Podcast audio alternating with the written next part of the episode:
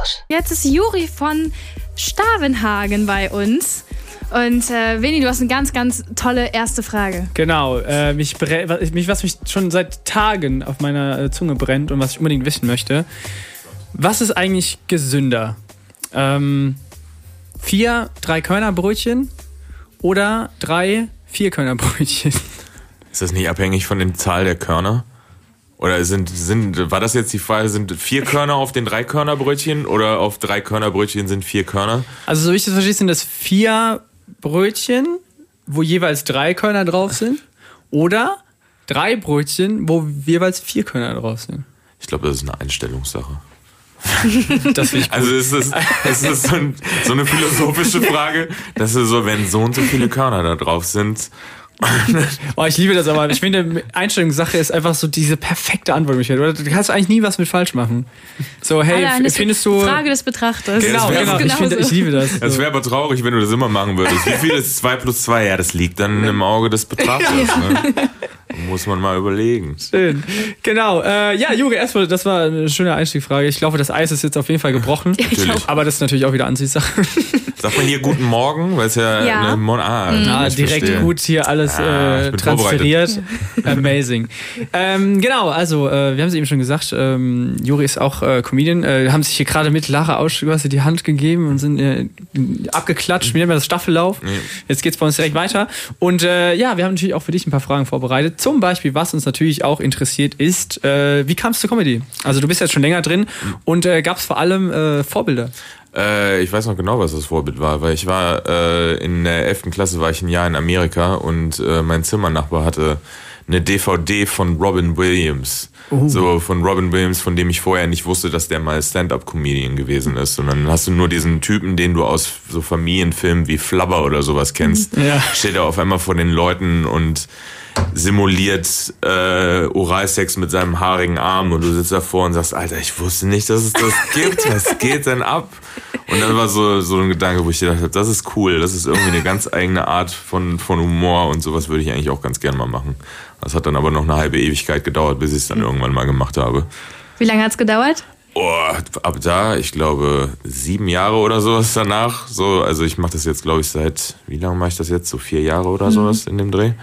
So, aber das hat eine Weile gedauert, bis man sich da irgendwann dazu durchgerungen hat, sich einfach dahin zu stellen und Leute voll zu labern. Ich habe ich hab mein erstes, ich habe das, bevor ich das das erste Mal getestet habe, habe ich einem Kumpel beim Umziehen geholfen und der war dann und hab, die Bedingung war, ich helfe ihm beim Umziehen und dann muss er sich zehn Minuten lang hinsetzen, während ich mich vor ihn stelle und das einmal vortrage, was ich mache. Das war so Geil. unangenehm. Das ist auch so null repräsentativ für irgendwas, wie du dann wie so ein Serienmörder vor ihm stehst und sagst, ich war übrigens neulich einkaufen und das ist einfach nur, einfach nur völlig daneben. Das ist sehr geil. Ich habe ein Video gesehen, da hast du erzählt, hm, das fand ich sehr witzig, ähm, da hast du gesagt, dass du den Grad deiner Depression an der Menge deiner nicht zurückgebrachten äh, Pfandflaschen ablesen kannst. Wie sieht es denn zurzeit bei dir aus zu Hause? Das Wie viele Pfandflaschen hast du? Das ist mega traurig, weil es ist wieder absolut zutreffend. Weil das ist, ich habe so eine, neben dem Herd habe ich so, ein, so, eine Ablagefläche oben, die ich halt benutze, um, um da die Pfandflaschen hinzumachen. Und wenn die voll ist, so, dann weiß ich so, Alter, jetzt ist höchste Eisenbahn. Und jetzt im Moment ist sie gerade voll. Oh. Also da steht mies was auf dem, neben auf dem Boden. So, und Winterdepression. Dann, ja, Winterdepression und du sitzt halt davor und dann denkst du dir immer so, also auch der Inhalt, was da an Sachen stehen, denkst du so, Alter, was machst du eigentlich mit deinem Leben? Das ist ja furchtbar. Hast du mal auf unseren Balkon geguckt hier? Das, euer Balkon hat mich gar nicht gestört. Ich war auf eurer Toilette und da stand noch eine halbvolle Pulle ja, okay, Bier. Die war das stimmt. Ja, willkommen in der Monster-Redaktion. Wir trinken unser Bier nicht leer. Ja, das, das, das fand ich, das, das, war nicht das Schlimme, dass da eine Bierflasche stand, sondern es hat mich gestört, dass sie noch halb voll war.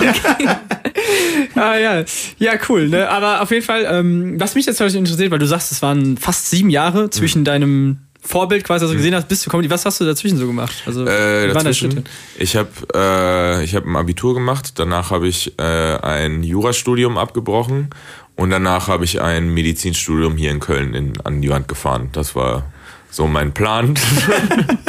und dann habe ich während des in, in, den Sand setzens des Medizinstudiums äh, habe ich angefangen Comedy zu machen. So, ich weiß jetzt nicht, ob das eine das andere bedingt hat, aber äh, das war so mein Werdegang, wie ich angefangen habe Comedy zu machen. Juri hat Jura gemacht. Ich, ich finde das, das richtig witzig. Ja, gesagt, ne? du, bist, du bist auch die allererste, die diesen Joke, äh, die diesen Joke gemacht hat.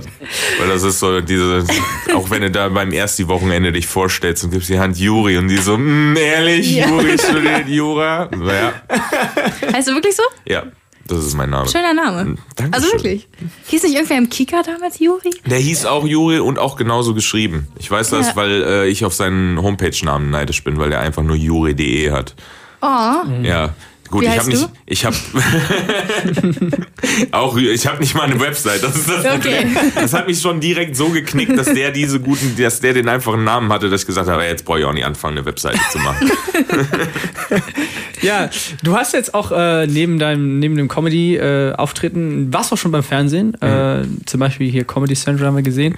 Und ähm, wie ist denn so der Schritt? Also ist es groß was anderes? So, wie entscheidet man sich dafür, okay, Fernsehen ist es so Next Level, kann man so sagen? Das ist schon so ein Stück Next Level und es ist auch, ähm, es ist sehr, sehr anders als Live-Comedy. Also so halt, ähm, wie, wie so ein, so ein Fernsehpublikum halt irgendwie aufgemacht ist, weil live, ich habe das Gefühl, Live-Publikum geht wirklich aus eigenen Stücken so dahin. Wir, wir wollen uns das irgendwie ansehen, wir wollen, wir wollen lachen, wir wollen unterhalten werden und ein Live-Publikum bei, bei einer Fernsehaufzeichnung ist immer so, die sind teilweise darum, weil es um Fernsehen geht, aber nicht unbedingt, weil sie sich eine Comedy-Show ansehen wollen. Mhm. Und deshalb ist das da so ein, ein bisschen andere Energie, als das irgendwie sonst so ist. Und dann sind halt noch so extra Sachen wie, ne, dass da Kameras stehen, die Leute irgendwie ablenken oder so und die auch nie ganz frei von diesem Gedanken sind, ah, wir sind gerade im Fernsehen, wir, wir werden gerade mitgeschnitten, wir werden gerade gesehen. Also ich glaube, die Leute sind nicht ganz so befreit im Fernsehen, wie sie jetzt bei einer Live-Show wären.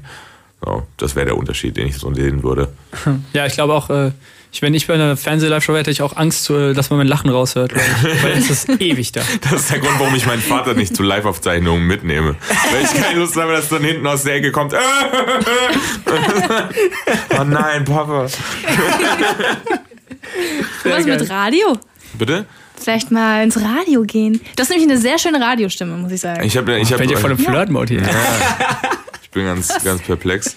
äh, hab ich ich habe hab das schon mal gehört. Das klingt so eigentlich, sondern so, ja, man hat mir schon mal gesagt, dass ich eine schöne Stimme habe. Aber man hat es mir tatsächlich mal gesagt. Witzigerweise, bei dieser Fernsehaufzeichnung hat der Aufnahmeleiter zu mir gesagt, du hast übrigens eine sehr angenehme Stimme zum Aufnehmen. Ich dachte, ah, ist gut zu wissen, dass das, vielleicht bin ich ja ein Radiomensch. Ich habe 30 Jahre meines Lebens irgendwo anders hin verschwendet und habe dann gemerkt, ah, fuck, jetzt, ich kann Radio machen. Vielleicht, vielleicht ist es das. Kannst du keinen Campus kommen? Mhm.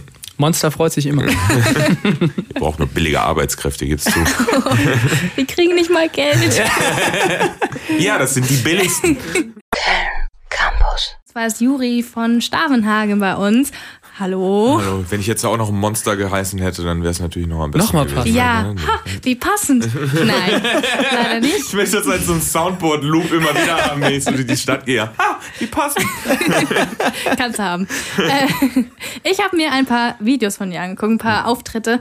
Und in den ähm, Frühjahr, sag ich jetzt mal, weil mhm. du schon so lange äh, unterwegs bist, äh, hattest du immer eine graue Beanie auf. Mhm. Jetzt nicht mehr.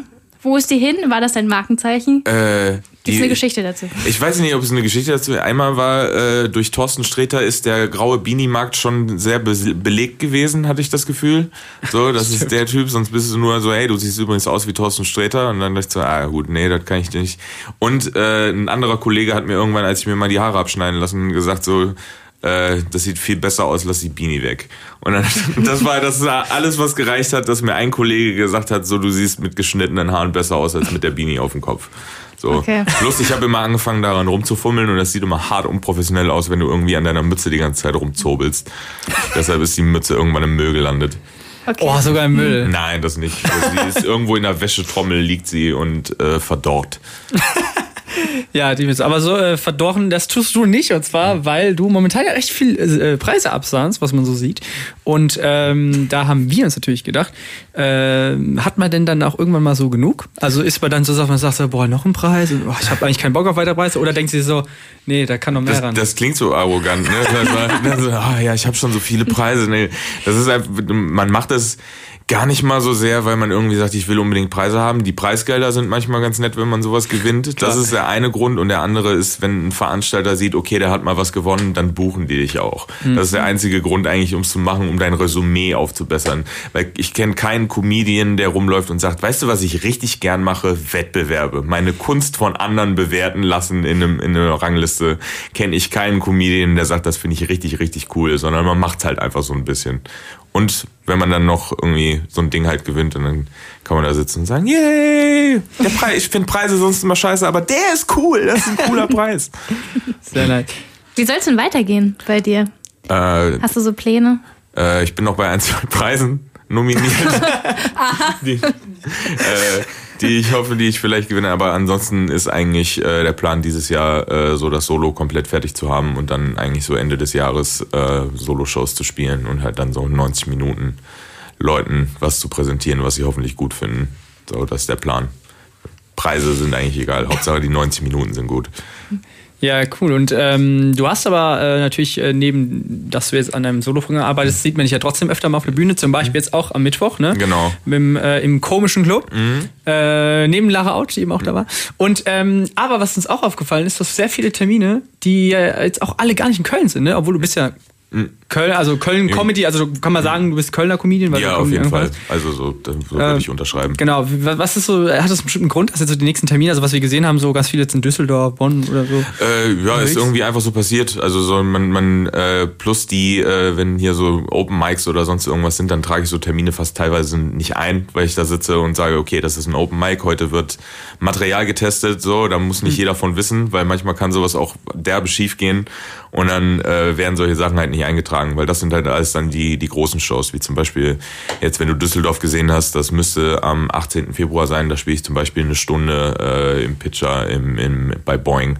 So, und da kommt halt die Stunde dann daher. Aber ansonsten, ich tauche immer heimlich irgendwo auf. Ich bin immer, ich bin der heimliche, der heimliche Gast. Ich kann so, kann ich mal bitte kurz hier äh, fünf Minuten machen? Special Guest. Ja. Und das ist das. Weil das, das ist auch das, was ich an, an Köln so mag an dieser Szene hier, ist halt, dass es möglich ist, einfach irgendwo hinzugehen an einem Abend und mal spontan zu sagen, so, hey, ich hab Bock mal eben fünf Minuten was Neues auszuprobieren. Und dann kannst du halt einfach irgendwo hingehen und die Leute, die du halt kennst, kannst du an jedem Abend irgendwo mal ausprobieren und sagen, hey, ich würde gern heute mal was testen. Demnächst dann Preis als bester Spontanauftritt. Das wäre cool. Ich fände das, fänd das eigentlich geiler, wenn es so einen Championship-Gürtel gäbe, Boah, ja. so, den du halt dann immer verteidigen musst, wenn du an so einem Abend auftauchst, so dass jeder dich dann herausfordern kann. So. Boah, geil, dann soll ich Trash-Talk noch Ja, genau. So Wrestling-mäßig. Muss dann so eine harte Promo auch machen und vor Leuten stehen, so, ich bin der Größte. www.kölncampus.com www